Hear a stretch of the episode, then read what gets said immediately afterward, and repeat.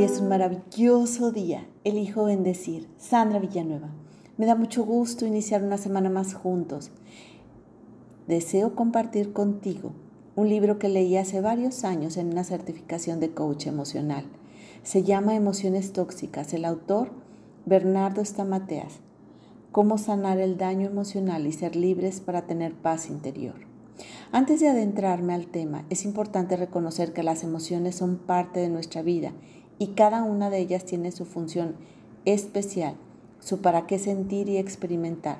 Las emociones están ahí para que las podamos vivir, sentir y aprendamos a reconocer, dejando de etiquetarlas como buenas o malas, siendo nosotros quienes las controlemos y no las emociones a nosotros. Si elegimos sanar aquellas emociones que nos lastiman, quiere decir que nos preparamos para liberar aquellas que nos generan hormonas como adrenalina, cortisol, las cuales nos lastiman o dañan cuando las tenemos en exceso en el cuerpo. Las emociones que se les conoce como negativas, Bernardo Stamateas las denomina como tóxicas. En definitiva, provocan estos cambios en el cuerpo, los cuales nos alejan para encontrar soluciones a las situaciones que se nos presentan. Stamateas en su libro menciona lo siguiente.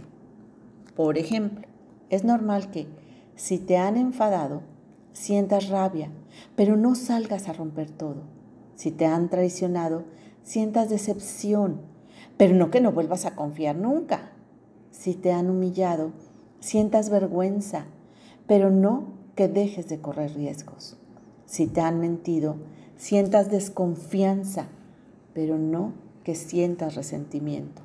Si te han intimidado, sientas miedo, pero no que te detengas ahí. Si no te han amado, sientas rechazo, pero no que busques ser rechazado.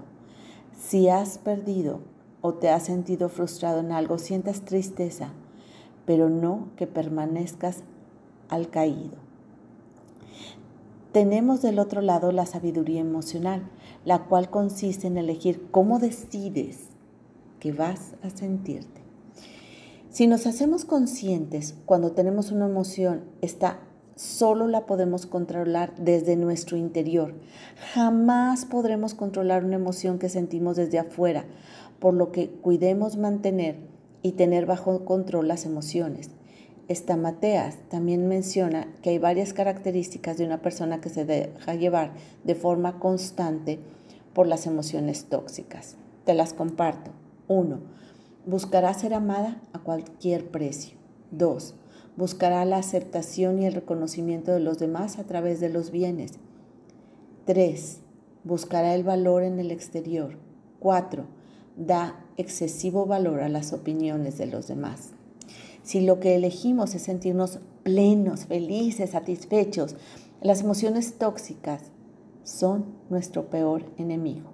Al hablar sobre las emociones tóxicas es mencionar identificar y reconocer aquellas que ponen en equilibrio, en peligro el equilibrio, también las que alteran el bienestar personal y el de los demás. Es muy importante reconocer que las emociones no son positivas o negativas en sí mismas o por lo que nos generan, sino porque al experimentarlas se puede perder el control de ellas.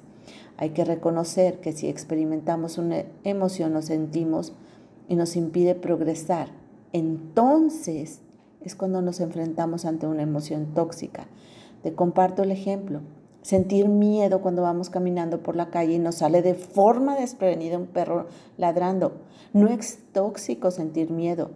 Nos puede ayudar a ponernos a salvo. Es tóxico seguirlo sintiendo cada vez que pasamos por esa calle.